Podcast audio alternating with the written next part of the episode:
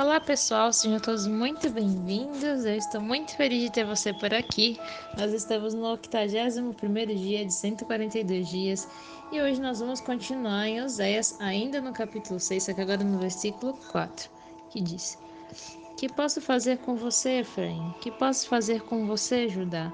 Seu amor é como a neblina da manhã, como o primeiro orvalho que logo evapora. A reflexão que eu quero trazer para mim e para você hoje é como é o seu amor a Jesus? É aquele amor, tipo, paixão, ah, tô apaixonado, mas passa rápido.